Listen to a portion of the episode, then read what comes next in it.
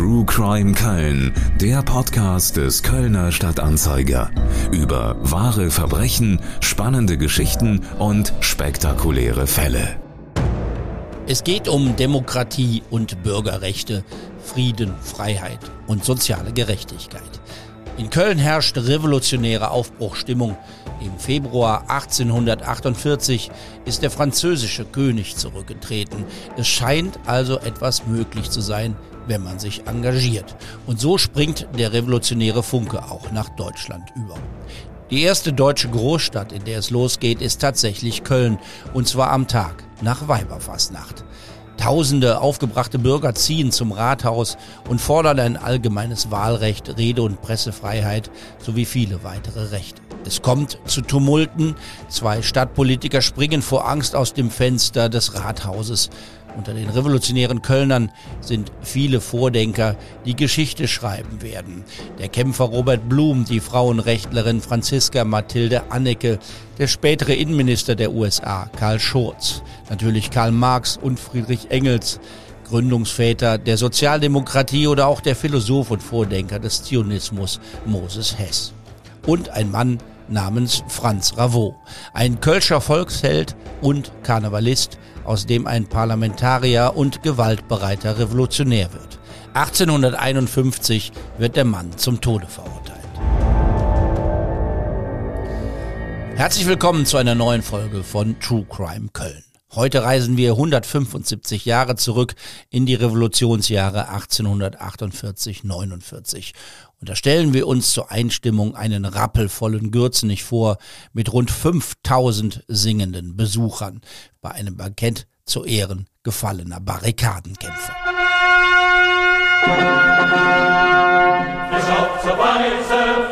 Marseille, Bischof ein Lied Die Musik kennt man, das ist die Melodie der französischen Nationalhymne. Ursprünglich war die Marseillaise ein Marschlied der französischen Revolution von 1789. Und aus diesem Lied wurde nicht nur die französische Hymne, sondern auch so etwas wie der Soundtrack vieler revolutionärer Bewegungen. So auch 1848, als die Ereignisse in Paris nach Deutschland ausstrahlten. Der deutsche Dichter Ferdinand Freilichrath hat auf die Melodie einen deutschen Text geschrieben. Nach frischen Taten lechzt das Herz. Marsch, Marsch, Marsch,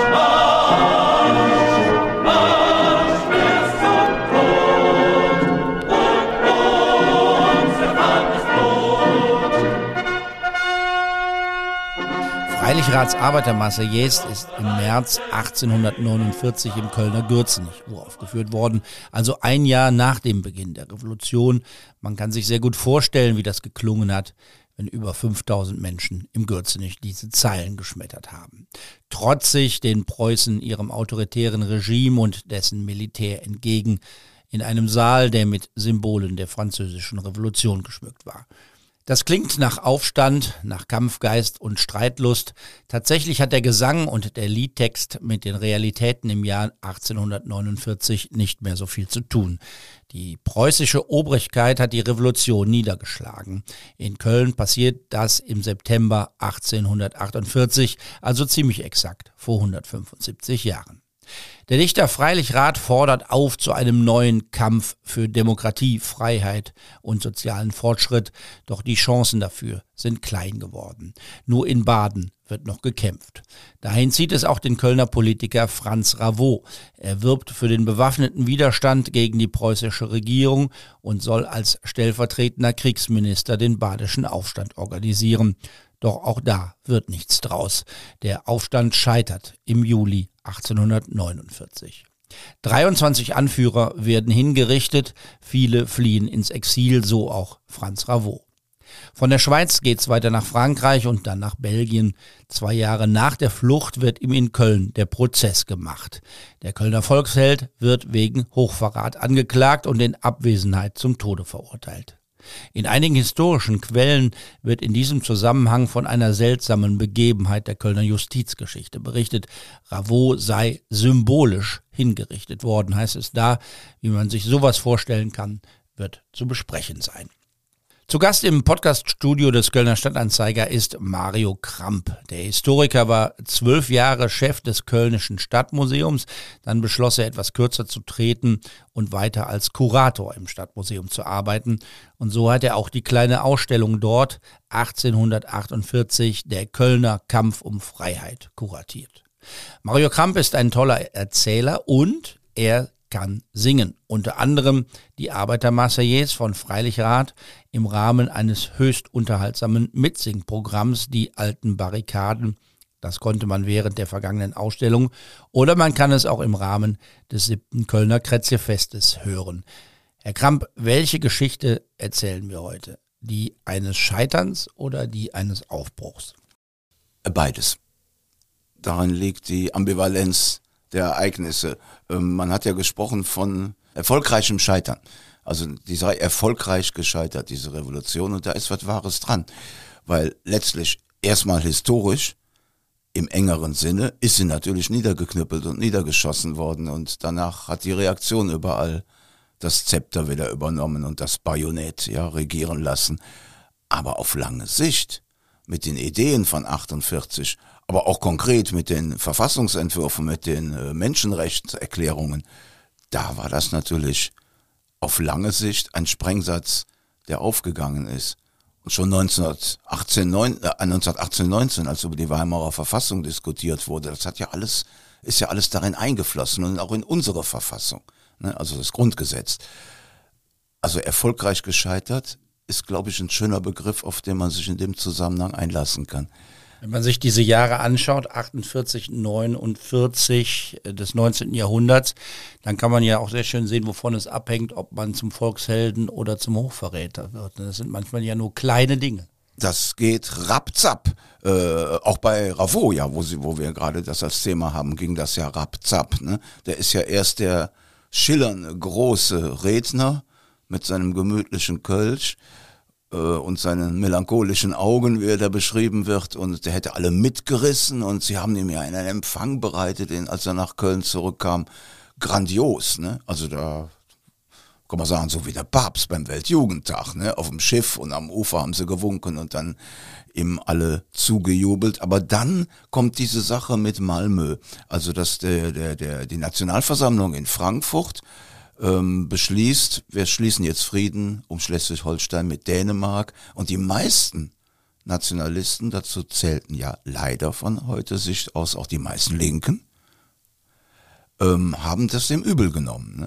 Obwohl der Ravo gegen diesen Waffenstillstand gestimmt hat, wurde da als Verräter gekennzeichnet. So zwei, drei Wochen später war, war schon das umgekippt, so wie Sie gerade sagten. Ne?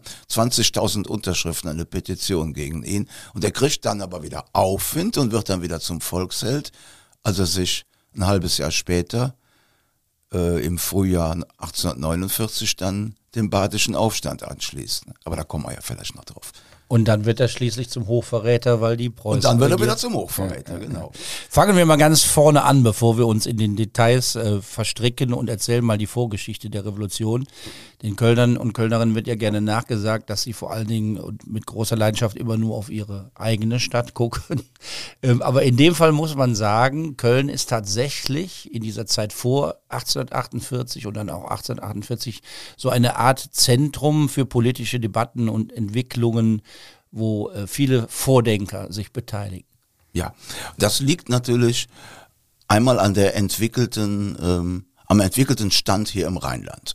Im Gegensatz zu meinetwegen Brandenburg oder, oder Ostpreußen ähm, ist das hier ja eine schon fast industrialisierte, fast moderne Gesellschaft, die sehr viele Wortführer hat mit unterschiedlichen Interessen. Da ist einmal das liberale äh, Bürgertum oder auch Großbürgertum, aber die fordern natürlich auch mehr Freiheit, wenn auch in etwas anderen Sinne. Und da ist zunehmend so etwas, was später man dann als Proletariat bezeichnen könnte, was man jetzt vielleicht noch als arme oder Unterschicht bezeichnet. Die begehren natürlich auf, die haben ja überhaupt keine Rechte, die Frauen schon mal gar nicht. Ne? Und so ist da so eine, so eine Art Pulverfass-Situation mehr als in anderen Gegenden. Äh, dazu kommt, dass im Rheinland ja noch das französische Recht gilt. Also die Rheinländer haben ja ähm, sind ja der Ankunft der Preußen sozusagen mit äh, fast zwei weinenden Augen begegnet, damals 1815 als zweite Besatzung empfunden nach den Franzosen. Und je mehr sich diese antipreußische Haltung der Kölner und der Rheinländer, die Kölner sind da keine Ausnahme, wenn auch die Speerspitze, ähm, je mehr sich das verfestigt, desto mehr wird die Franzosenzeit im Nachhinein glorifiziert. Ne? Napoleon wird zum Star der Kölner Demokraten. Im Café Stollwerk steht seine Statue auf dem Ofen, äh, wo sich die, die Anhänger der Demokratie versammeln. Also das ist das eine. Und das andere ist äh, gewiss die, die soziale Situation. Die ist natürlich in Köln als der Großstadt im Rheinland besonders prekär, ungefähr 90.000 Einwohner haben wir damals. Und man muss sich vorstellen, ein Drittel von denen lebt von Almosen. Ne? Heute ja kaum vorstellbar. Und die allermeisten von diesen 90.000 sind so weit unter der Verdienstgrenze, dass sie noch nicht mal irgendwie ein politisches Recht haben. Ne? Es galt ja damals das Zensuswahlrecht und nur die Vermögende, die jetzt alle Föß hatten, die durften halbwegs frei wählen und dann natürlich auch nur die Männer. Also es waren schwierige Verhältnisse. Dazu kommt die Wohnungsnot. In Köln wird's eng. In Köln wird's eng. Es, ziehen auch immer mehr in die Städte. Die ersten Industrien oder Vorformen davon siedeln sich an, zunächst noch innerhalb der Stadt oder an deren Außenbezirken. Und man muss sich das vorstellen, dass die Leute unter unglaublichen hygienischen Verhältnissen sich geknuppelt haben in den Wohnblocks. Ne?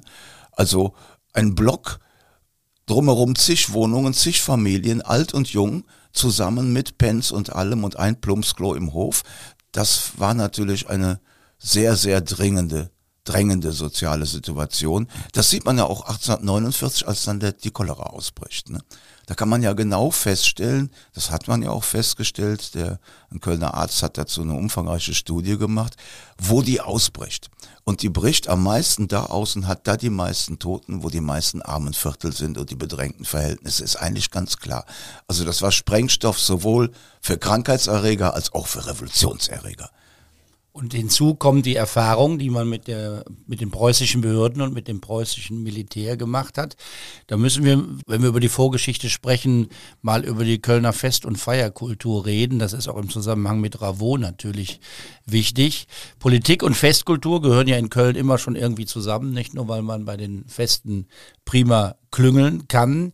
Die Kölner Feste wurden von den Preußen sehr argwöhnisch beäugt. Einiges wurde verboten, das galt auch für den Karneval aber auch für die großen Kirmesfeste in der Stadt. Und wenn man so ein bisschen verstehen will, warum dann die Situation eskaliert, muss man über die große Martinskirmes von 1846 sprechen, denke ich. Da kommt es zu schweren Gewaltausbrüchen. Ja, das ist eigentlich ungeheuerlich, was da passiert. Ähm, am Anfang also Kirmes ist natürlich erstmal das große Fest. Also sozusagen wie heute der CSD, Karneval im Sommer. Ne? Also so muss man sich das vorstellen. Im August, glaube ich, war es 1846. Da kommt es dann zu Provokationen, da sind dann preußische Ordnungsbeamte, da kommt es zu Steinewürfen, aber hält sich alles erst noch in Grenzen und dann reagiert das preußische Militär völlig unangemessen und, und überhaupt nicht verhältnismäßig und lässt Dragoner aufreiten und, und lässt ganze Kompanien da in Köln anmarschieren und knüppelt und schlägt alles zusammen, was sich nicht retten kann. Und zwar auch in der ganzen Stadt, also nicht nur im Umfeld von Groß St. Martin und in der Altstadt, sondern in der gesamten Stadt auch harmlose Bürger, die einfach nach Hause wollen, werden von mit den Rufen Schlag die Schweine tot oder, oder Schlag den Kerl kaputt, werden dann mit Bajonettstichen und mit Säbelhieben zusammengehauen. Einer kommt sogar dabei um, viele schwer Verletzte. Und das hat natürlich zu einem unglaublichen Protest geführt. Denn Ravo hat sich im Grunde ist einer derjenigen, der sich an die Spitze dieses Protestes gestellt hat, uh, mit einer ähm, Beschwerde, auch Beschwerde beim König, auch Beschwerde bei den Militärbehörden, das alles halbwegs versackt. Also die wirklich Verantwortlichen sind nicht wirklich zur Rechenschaft gezogen worden, aber äh, in Berlin horcht man auf, da ist jetzt was los in Köln. Vorsicht. Ne? Also wir müssen denen auch ein bisschen entgegenkommen einerseits und andererseits müssen wir unsere Herrschaft gefälligst festigen. Und in der Situation wird Ravo dann als einer der vom, von den Kölnern aus gesehen und von den Kölnerinnen Volksheld, weil er gewagt hat, die Klappe aufzumachen, wird er in den Stadtrat gewählt. Er ist also ab, ab 1846 oder 47 Mitglied des Stadtrates und in diesem ehrenvollen Gremium vertreten. als einer der wenigen Demokraten. Was muss man wissen über diesen Mann, der zu einem Volkshelden wurde? 1810 ist Ravo als Sohn eines Berufssoldaten und Magazinverwalters und dessen Ehefrau in Köln geboren. Der Vater ist aus Frankreich eingewandert, das lässt der Name vermuten. Er war ein Anhänger der französischen Revolution. Die Mutter ein kölsches Mädchen. In der Schule war der Sohn weniger erfolgreich und beruflich lief es bis 1843 auch nicht wirklich rund. Doch dann gelang es Franz Ravot, sich als Tabakhändler in Köln zu etablieren. Noch mehr verdiente er durch ein paar Grundstücksspekulationen, wie es heißt. Bekannt und populär wurde er jedoch vor allem als Karnevalist. Der angehende Revolutionär war nämlich ein gefeierter Büttenredner und er war der Präsident der von ihm gegründeten Allgemeinen Karnevalsgesellschaft. Auch der Karneval war ja ein Projekt der Selbstorganisation, man könnte sagen, eine sehr erfolgreiche Kölner Bürgerinitiative. Und davon gab es nicht nur eine, wie uns das Festkomitee Kölner Karneval in seinem Jubiläumsjahr vielleicht glauben machen könnte. Ravos Verein war ein ziemlich erfolgreicher Gegenspieler des offiziellen Festkomitees. Es gab also harte Konkurrenz im organisierten Fastelovend. Ravo stand gewissermaßen für ein erstes karnevalistisches Alternativmodell, könnte man sagen. Die Themen, über die man stritt, kommen einem bis heute sehr bekannt vor. Ravo und seine Anhänger forderten mehr Volkskarneval statt feinem Saalkarneval. Die Preise sollten runter, Büttenreden sollten politischer werden. Außerdem forderten Ravo und Co. mehr Mitbestimmung und mehr Transparenz in finanziellen Angelegenheiten. Alles höchst aktuell. Der Streit ging so weit, dass sich der Karneval zeitweise spaltete. Einige Jahre gab es sogar zwei Karnevalszüge. So weit ging das Zerwürfnis. Ausgerechnet im Revolutionsjahr kommt man aber wieder zusammen. Hat man also endlich, endlich beschlossen, zusammen wieder einen, Rosenmontagszug zu machen. Zack, kommt die Revolution. Ne?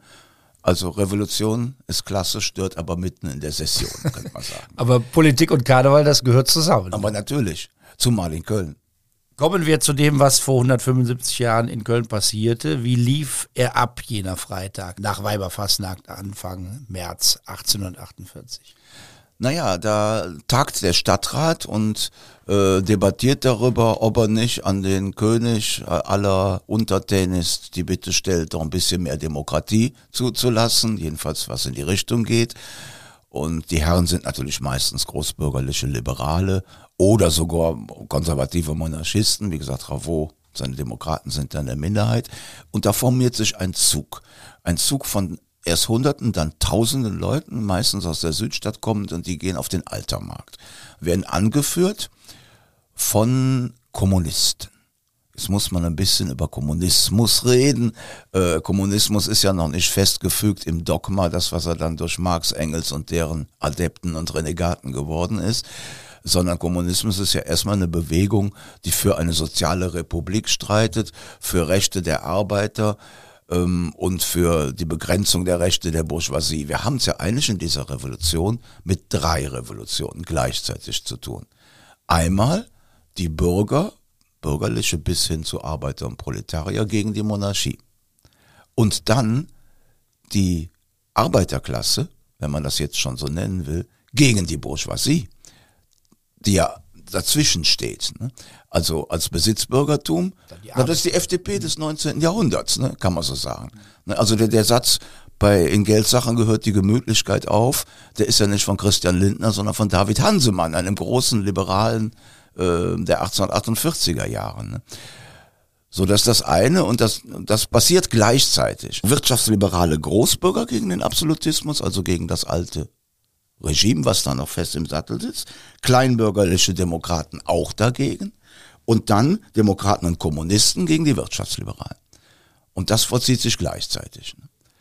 Und dann formiert sich dieser Zug und dann zieht, ja, zum, zieht zum Rathaus. Ich bin vom Thema abgekommen. Mäht nix, mäht nix. Also dann formiert sich dieser Zug und der wird angeführt von Kommunisten. Deshalb bin ich eigentlich drauf gekommen. Und diese Kommunisten haben Namen und die sind bekannt und die heißen August von Willig, Fritz Annecke und Andreas Gottschalk. Und Andreas Gottschalk ist sozusagen der Held dieser Bewegung. Andreas Gottschalk ist einer in Köln sehr, sehr engagierter Armenarzt, also ein, ein gebildeter, ein Akademiker, der aber Mitleid hat und mitfühlend ist mit der arbeitenden Klasse und mit den Armen und die auch für umsonst behandelt, wenn es sein muss, also wirklich an der Front steht, wird man heute sagen. August von Willig ist ein äh, ehemaliger preußischer Offizier, der aber die Seiten gewechselt hat und sich jetzt mit Fritz Annecke und Frau Annecke, die eine ganz wichtige Rolle spielt, in kommunistischen Klüppchen in Köln trifft, ne, im Haus der Anneckes.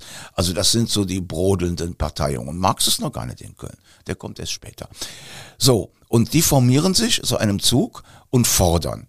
Und die fordern das Übliche, was halt damals gefordert wurde, nämlich die sogenannten Märzforderungen. Die gehen zum ersten Mal in Baden und in Mannheim los, kurz nach der Pariser Revolution, also Februarrevolution, schwappt das zuerst nach Südwestdeutschland und dann schwappt es als erste preußische Großstadt nach Köln.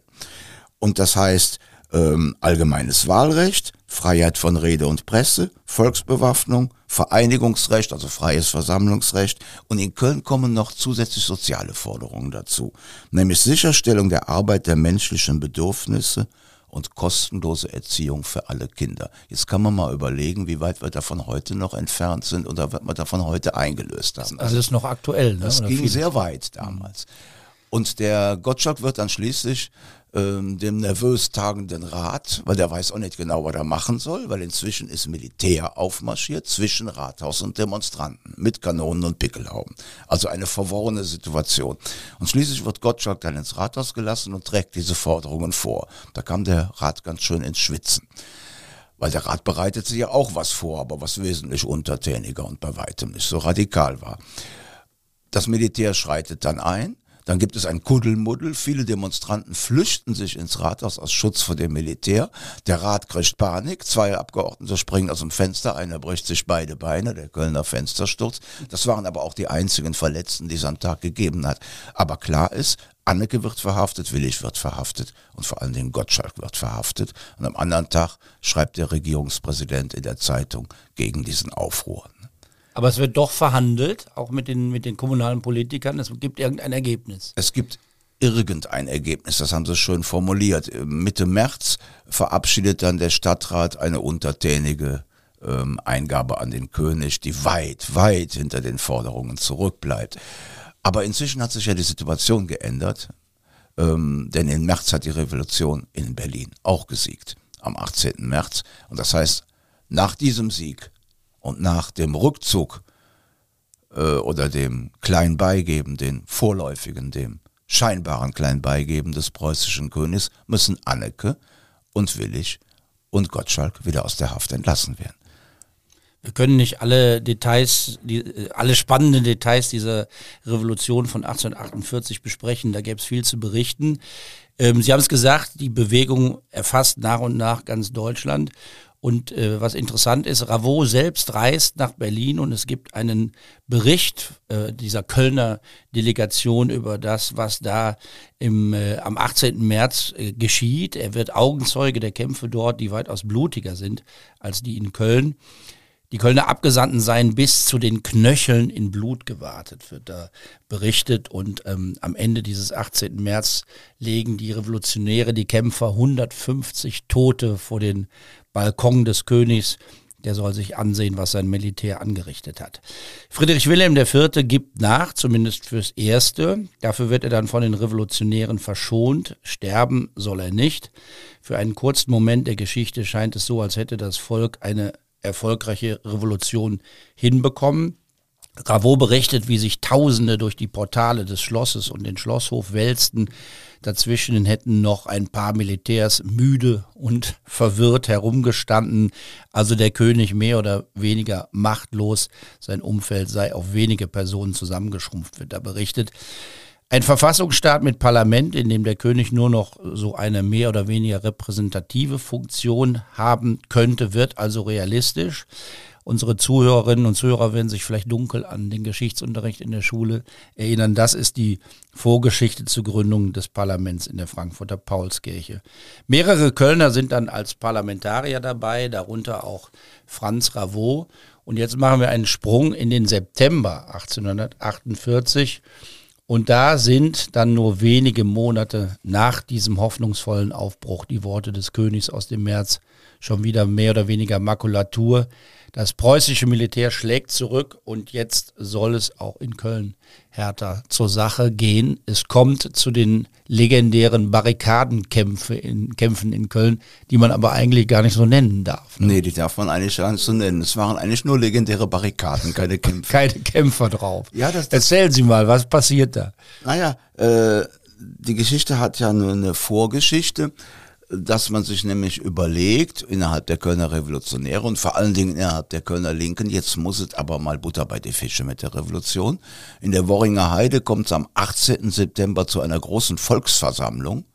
Man muss man sich mal vorstellen, in Worringen wehen rote Fahnen über 10.000 Leuten und Engels und Lassalle halten Reden für die soziale Republik und rufen diese aus. Ne? Dass das den Preußen nicht passte, kann man sich denken. Und die waren nun aufmerksam geworden. Am 25. September sollte ein demokratischer Kongress in Köln stattfinden. Das versuchte die Polizei natürlich zu unterbinden oder das Militär zu unterbinden. Man verhaftete die Rädelsführer, unter anderem einen Herrn Moll, nachdem es übrigens in Ostberlin, heute Berlin Mitte, die Mollstraße benannt, ne, nach diesem Kölner Revolutionär. Aber das nur nebenbei. Also unter anderem dem Moll, aber auch andere. Und die Kölner gehen im wahrsten Sinne des Wortes auf die Barrikaden, weil das ging ihnen jetzt zu weit. Marx hat sie gewarnt. Marx hat gesagt, ihr könnt das proben, den Aufstand, aber dann müsst ihr wissen, das preußische Militär wird siegen. Hier ist eine Garnisonsstadt, die Waffen, Waffen starren, ja.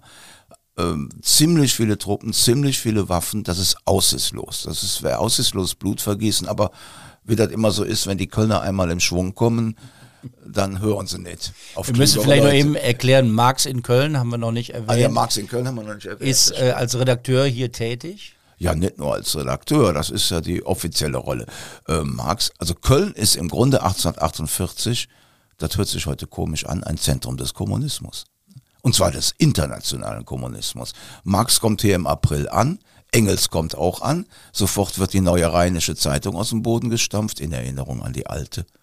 Rheinische Zeitung, die ja 1842 schon mal existierte. Ähm, Marx macht die Redaktion, haben Sie es gerade gesagt. Die Redaktion muss man sagen, ich glaube nicht, dass das so ist wie heute im Kölner Stadtanzeiger. Der Engels hat das irgendwann auf den Punkt gebracht.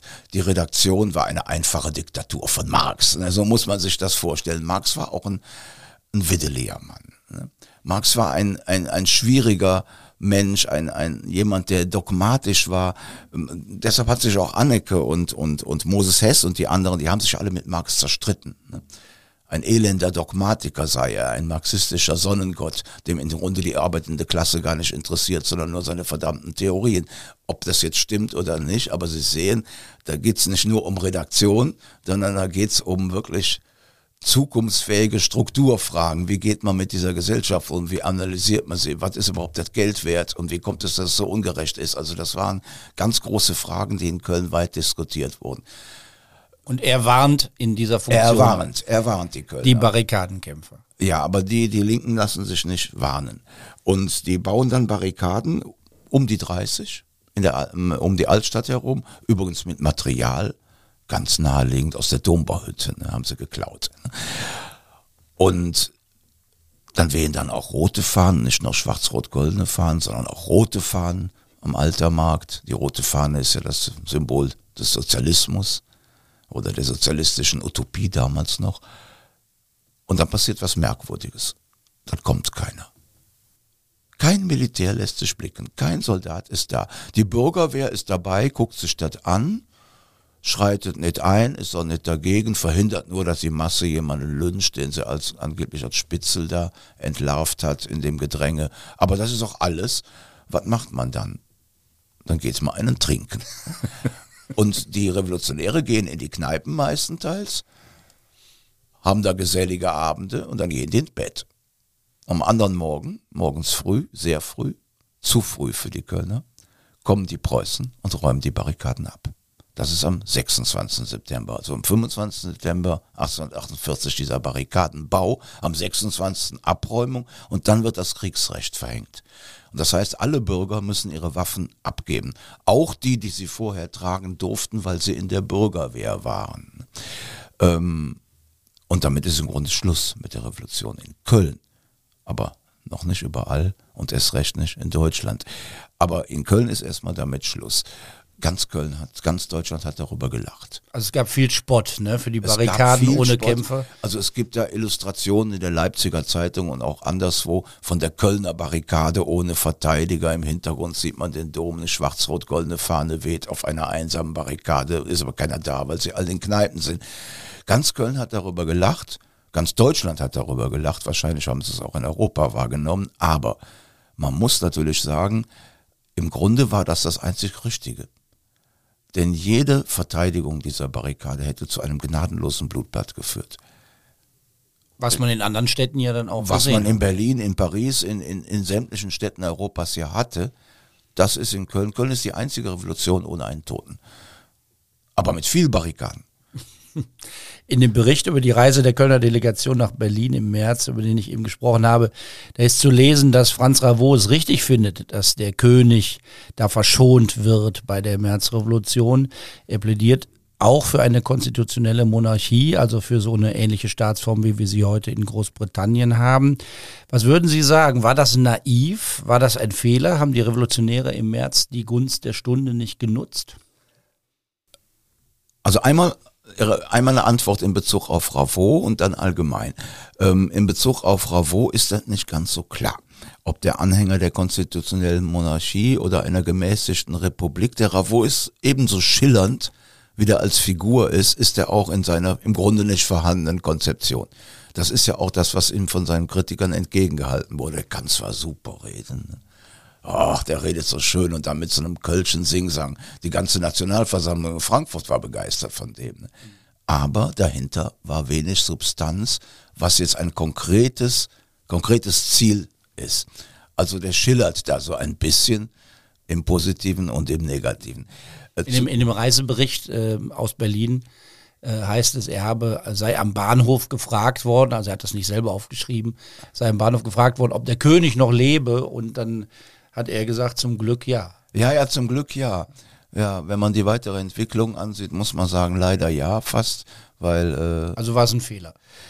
Ach, das ist so schwer zu sagen. Wissen Sie, das ist so Geschichte, was wäre, wenn es anders gekommen wäre. Wenn es anders gekommen wäre, wenn der König gestorben wäre, hätte wahrscheinlich, oder sicher, sein Bruder Wilhelm die Macht übernommen, der ja dann nach England ins Exil gegangen ist, wegen der Revolution und weil die Revolutionäre es forderten. Der Kartätschenprinz, der gegen die Revolutionäre von Anfang an mit Gewalt gegen vorgehen wollte. Dann wäre vielleicht alles ganz anders gekommen. Ja, natürlich. Dann wäre es vielleicht noch schlimmer gekommen. Das kann man so schlecht sagen. Ähm, also man hat es ja gewagt. Im Grunde die Radikalen, die radikalen Linken oder im heutigen Sinn positiv die radikalen Demokraten und Rep äh, Republikaner haben ja den letzten Aufstand im Frühjahr 1849 in Pfalz und in Baden gewagt. Ne, als die Verfassung vom Parlament beschlossen wurde, aber dann natürlich keine Chance hatte, jemals ratifiziert oder gar anerkannt zu werden, dann hat man ja zur Reichsverfassungskampagne aufgerufen. Ne? Nach dem Motto, jetzt müssen wir uns militärisch wehren, sonst kriegen wir niemals was. Und das ist ja auch, am Anfang hatte man ein bisschen Erfolg im Pfalz und dann in Baden, aber im Ende spitzt sich das auf das belagerte Rastatt zu und die preußischen Truppen stehen mit gigantischer Übermacht dagegen. Also das war im Grunde chancenlos. Aber auch hier gilt wieder erfolgreich gescheitert. Denn wenn man sich anguckt, wer aus der Festung Rastatt entkommen ist und wer überhaupt diese Ideen weitergetragen hat, da muss man sagen, das waren so Leute wie Karl Schurz, das waren so Leute wie Franz Ravot, das waren die Annekes, was die für Schicksale hatten. Die gingen nach Paris, die gingen in die USA, die haben doch wirklich fortschrittliche Sachen gemacht oder in der Schweiz und das hat weitergelebt. Also erfolgreich gescheitert auch da, wenn vielleicht in der konkreten Situation eher chancenlos. Ravot hat in der Pfalz, ich habe es gesagt, sogar den Auftrag übernommen, den militärischen Widerstand zu organisieren. Er geht also als Kämpfer von Köln in die Pfalz. Bis dahin war er eher ein Moderator, eher ein Vermittler zwischen den Positionen. Nun radikalisiert er sich. Vielleicht nochmal zurück zu den möglichen Ursachen für das Scheitern dieser Revolution. Es gab einen Artikel, in dem Franz Ravot das Scheitern selbst analysiert. Und da gibt er nicht nur den Preußen die Schuld, Er bezeichnet Teile des Kölner Bürgertums als Zitat Schleppenträger der Reaktion. Er vergleicht das Bürgertum mit einem Bienenkorb mit zwei Arten von Bienen. Zum einen, sagt er, gäbe es da die Fleißigen, die mit Wort und Tat dem Gemeinwesen nützen. Und dann gäbe es die unproduktiven Drohnen, die den emsigen Bienen den Honig wegschlürfen. Zitat aus dem Bericht, ihr seid zu finden in allen Verwaltungsstellen, die noch durch Klüngel vergeben werden können. Ihr seid überall zu Hause, wo Schmarotzern ein Tor offen steht. Ihr mögt ruhige, ihr mögt ruhige und folgsame Untertanen sein, gute Bürger seid ihr nicht. Ja, das ist doch prächtig. Das könnte man doch heute wieder verwenden, das Zitat. Das ist doch wunderbar, Herr Frankenberg. Also hat er recht oder ist, Ja, das, klar auch, recht. ist das auch Verbitterung über das? Nein, ich finde, er hat recht. Und das sieht man ja auch in der weiteren Entwicklung. Diejenigen, die dann eingeschwenkt sind und diejenigen, die sich dann haben mundtoten lassen, machen lassen. Und diejenigen, für die die deutsche Einheit dann wichtiger war als jede Freiheit. Franz Ravot flieht äh, ins Ausland. 1851 wird er dann wegen Hochverrats und der Beteiligung am badischen Aufstand angeklagt. Es gibt ein paar Zeitungsartikel aus der Zeit, die deutlich machen, dass die staatlichen preußischen Behörden doch sehr viel Wert auf eine möglichst breite abschreckende Wirkung in der Öffentlichkeit zielen. Da wird so eine Art Schauprozess, kann man sagen, geführt. Am 12. Juni 1851 wird berichtet, dass man mit Trommelschlägen vor den ehemaligen Wohnsitz von Ravot gezogen sei und dort die Anklage öffentlich verkündet hat und dann auch noch an die Wand angeheftet hat, ähm, damit das möglichst viele mitbekommen. Am 10. Juli wird er dann in Abwesenheit zum Tode verurteilt. Das Urteil soll dann symbolisch auf dem Altermarkt vollstreckt worden sein. Das ist komisch. Man fragt sich, was ist eine symbolische Hinrichtung? Haben Sie das schon mal in einem anderen Zusammenhang gehört? Nein, so für diese Zeit nicht. Das ist im Grunde ein, ein Rückgriff, ein atavistischer Rückgriff auf alte, äh, beinahe mittelalterliche Rituale. Also das ist auch so nicht passiert. Man hat einen Pranger aufgestellt auf dem Altermarkt.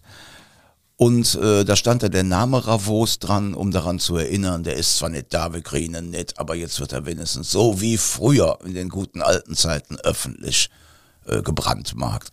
Und das Ergebnis war, dass jeden Abend Blumen an dem Pranger lagen, weil die Kölner den Ravon nicht vergessen hatten. Das haben dann auch die Preußen gemerkt und hat man den Stekum wieder weggeräumt. Damit hatte sich das mit dem symbolischen Vollzug. Also erledigt. ganz so groß war die Öffentlichkeitswirkung dann doch nicht, wie sich die Preußen das wahrscheinlich Jedenfalls nicht so, wie sie es gedacht haben, ja. Ravot wollte eigentlich ähm, für den Prozess nach Köln kommen, so hat er es zumindest mitgeteilt, doch hat ihn ein Blutsturz am Reisen gehindert und tatsächlich wird er so krank, dass er bereits am 13. September 1851 in Belgien stirbt. Es ist interessant zu schauen, was aus den anderen Revolutionären geworden ist. Ein paar Namen haben Sie schon genannt. Robert Blum wird hingerichtet und das nicht nur symbolisch. Nee. Einige emigrieren in die Schweiz, Karl Marx geht nach London und einige gehen dann in die USA, wo ja auch ein heftiger Konflikt tobt. Da gibt es einen Kampf gegen die Sklaverei, es gibt einen Bürgerkrieg. Äh, Mathilda Franziska Annecke wird dort zu Kämpferin für Frauenrechte. Und dann gibt es noch diese wunderbare Geschichte des Universitätsprofessors und äh, Theologen Gottfried Kinkel und seine Studenten Karl Schurz. Die müssen wir unbedingt noch erzählen. Naja, Karl Schurz ist ja geboren in Lippla, hat in Köln zur Schule gegangen, dann studiert in Bonn. Und in Bonn lernt er diesen Professor äh, Kinkel kennen und ist ein großer Fan von ihm. Schurz ist ein junger Mann von noch nicht mal 20 Jahren. Beide engagieren sich dann in der Revolution. Äh, beide versuchen, das Siegburger Zeughaus zu stürmen und auch die Waffen. Also ähn ähnlich wie die badische Kampagne im, im März 49, eine im Grunde chancenlose Sache. Ähm, dann nehmen sie beide an dem badischen Krieg teil und Kinkel wird geschnappt.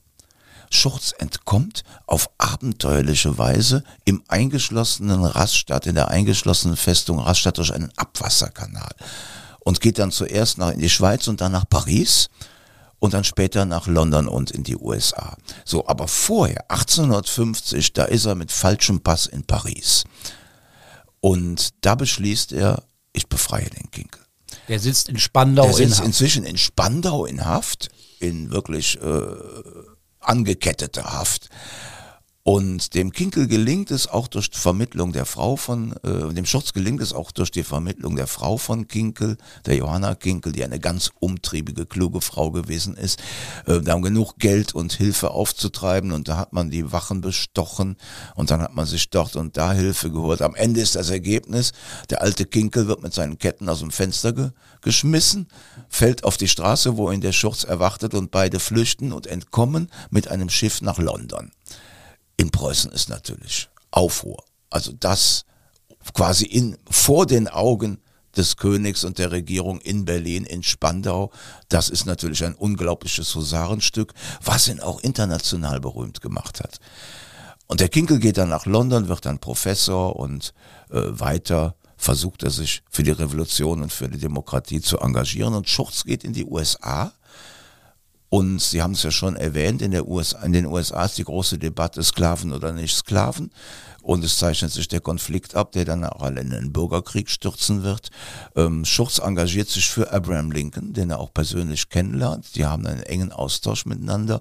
Und Schurz sammelt die Stimmen, die waren ja sehr viele, der Deutschsprachigen und der Deutschen in Amerika für Lincoln.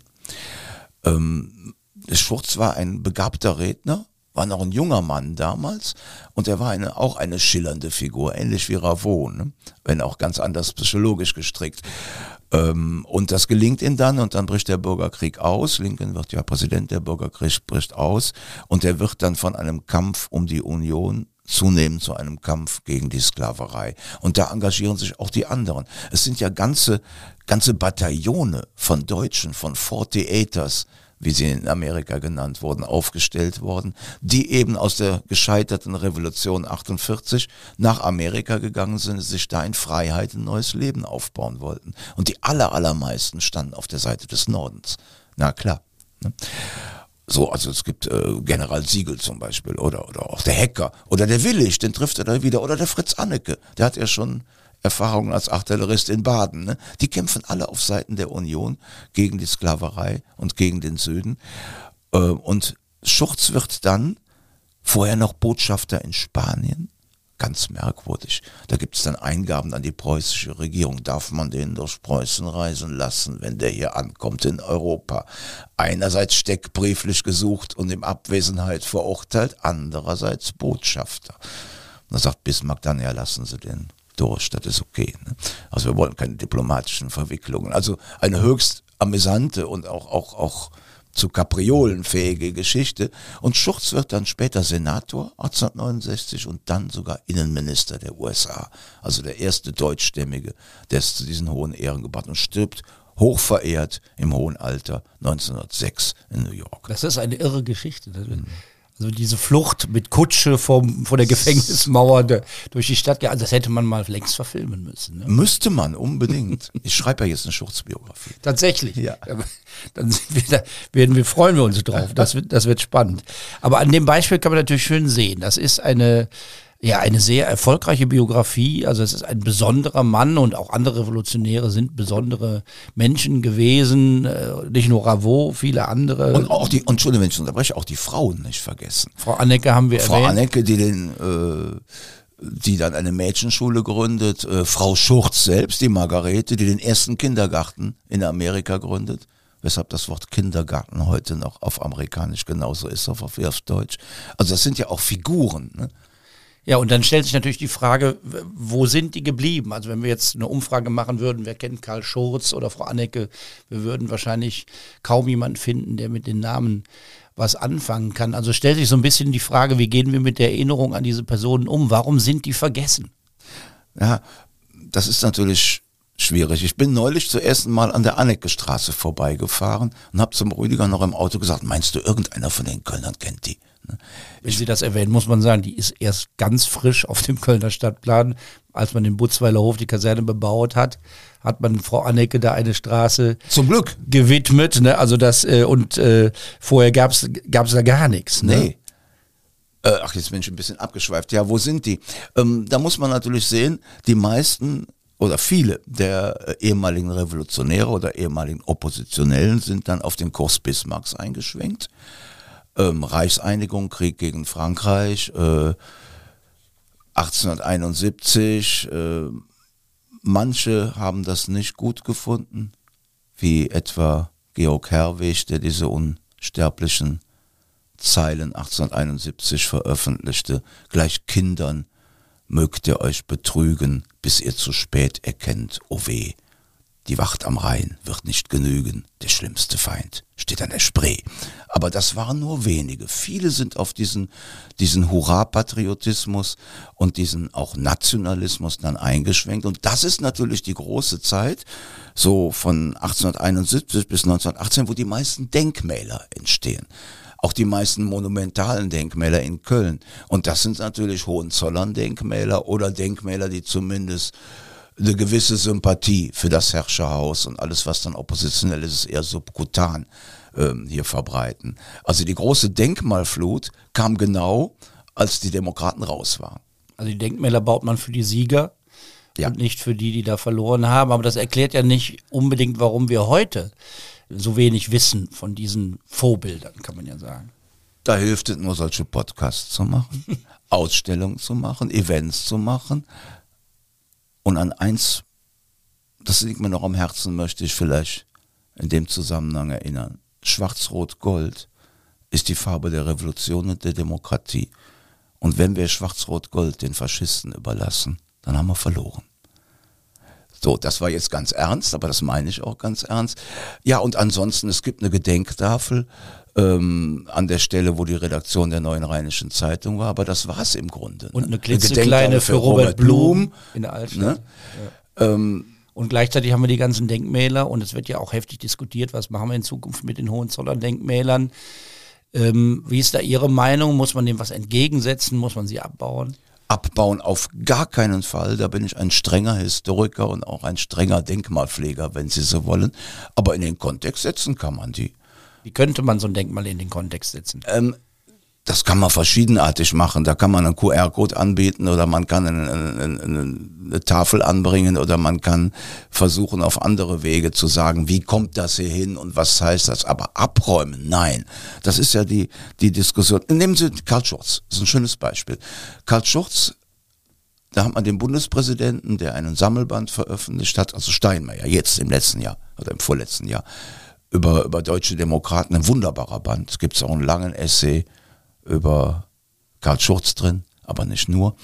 So, und dann hat die, äh, die Schurzvereinigung Lipp, Lippler, hat dem einen Abguss der Lipplerer Büste geschenkt, hat er auch dankbar angenommen. Die ist dann nicht aufgestellt worden. Und warum? Weil AktivistInnen Karl Schurz kritisieren wegen seiner Politik gegen die Schwarzen und gegen die Indigenen.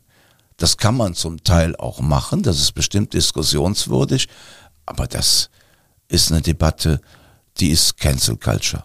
Das will ich nicht. Und zwar nicht auf der einen und nicht auf der anderen Seite. Ja, und weil man aus heutiger Sicht auf Dinge zurückschaut, die 150 Jahre her sind. Na klar. Und man, man kann ja durchaus die in Kontext setzen. Also man kann ja sagen, äh, Karl Schurz ist ein großer Held. Und das ist er bestimmt. Und Ravo ist es auch. Und die Annekes sind es auch. Aber deshalb müssen sie auch nicht in allen Punkten recht haben. Deshalb müssen sie doch nicht, wenn einer da als Zitat aus einer Rede von Schurz oder Anneke das N-Wort benutzt, die ganze Person tilgen. Das halte ich für unhistorisch und für falsch. Ein gutes Schlusswort, wie ich finde. Wir haben es ja nicht mit fehlerfreien Heiligen zu tun, sondern eher mit vorbildlichen Kämpfern mit Ecken und Kanten, mit Kämpfern und Kämpferinnen für Demokratie und soziale Gerechtigkeit. Sich an sie zu erinnern, das kann gerade in der aktuellen politischen Situation nicht verkehrt sein. Herzlichen Dank, Mario Kramp, für diese kleine und hochspannende Zeitreise durch zwei Jahrhunderte der Stadtgeschichte. Für die, die ein bisschen mehr über Franz Ravot und die Revolution erfahren wollen, gibt's noch einen Buchtipp. Klaus Schmidt hat eine Biografie über ihn geschrieben. Franz Ravot, Karnevalist und Pionier des demokratischen Aufbruchs in Deutschland, heißt das Buch.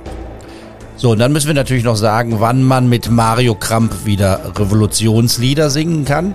Am 22. Oktober wird das sein, in der Domstube im Gaffel am Dom im Rahmen des siebten Kölner Krätzchefestes.